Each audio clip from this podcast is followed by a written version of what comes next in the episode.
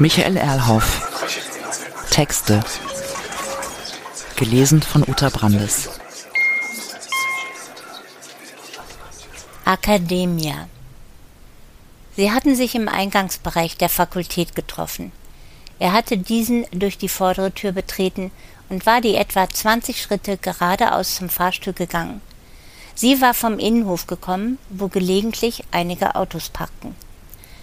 Am Fahrstuhl waren sie sich über den Weg gelaufen, hatten sich kurz begrüßt, hier sprachen sich auch die Professorinnen und Professoren mit dem Vornamen an und duzten sich und warteten nun gemeinsam auf diesen.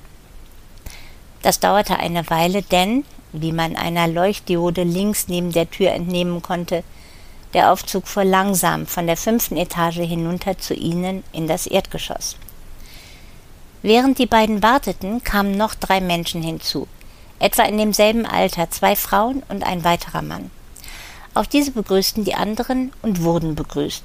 So wartete man gemeinsam und sprach ein wenig über das, warum sie sich an diesem Tag um diese Zeit hier trafen. Das war gewiss nicht wichtig, klang etwa so.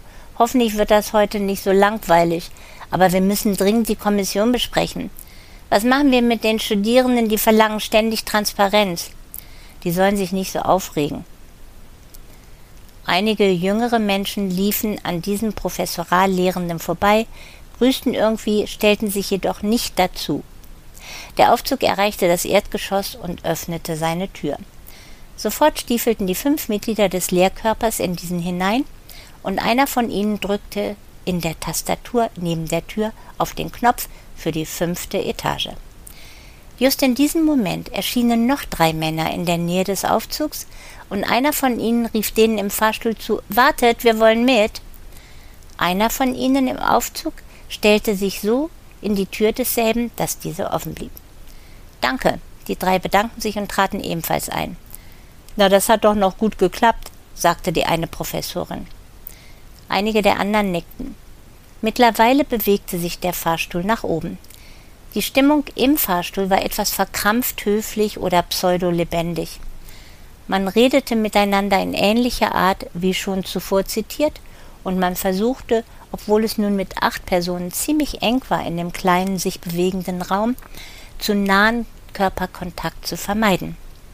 Einer erzählte trotz der Kürze der Zeit bis zur fünften Etage einen Witz, über den allerdings nur er selber lachte. Eine berichtete etwas prahlerisch über ihre letzte Vortragsreise, ein anderer über seine anstehende Einladung zu einer Konferenz.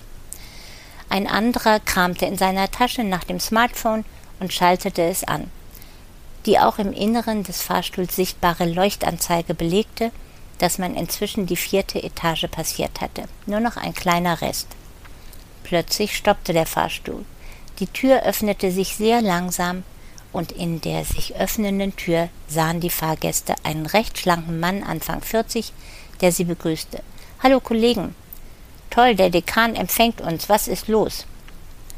Gerade wollte die erste Person den Aufzug verlassen, da holte jener Dekan hinter seinem Rücken eine Maschinenpistole hervor, richtete deren Mündung auf die offene Tür des Fahrstuhls und schoss. Niemand schaffte den Weg aus dem Fahrstuhl heraus.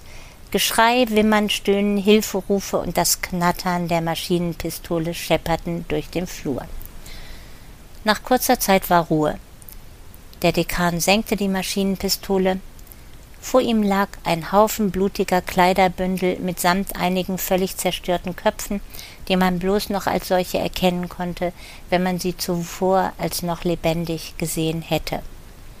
Im Fahrstuhl floss Blut auf den Boden zwischen den Leichen, die merkwürdig aufeinander gestapelt und aneinander gelehnt nicht einmal mehr zuckten, überall an den Wänden und an der Decke blutige Flecke und Rinnsale. Der Dekan verzog keine Miene, sah freundlich aus wie zuvor, als er die Leute begrüßt hatte. Unaufgeregt oder wie ein Technokrat beugte er sich ein wenig vor, und drückte im Fahrstuhl auf der Tastatur den Knopf für das Erdgeschoss.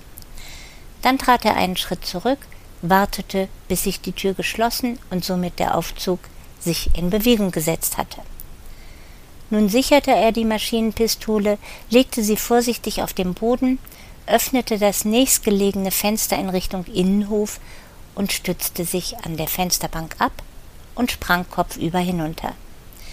Er gab keinen Schrei von sich, auch keinen anderen Ton, bemühte sich lediglich darum, nicht zu purzeln, sondern direkt nach unten zu fallen, so dass er womöglich noch den Fahrstuhl auf dem Weg nach unten überholen konnte.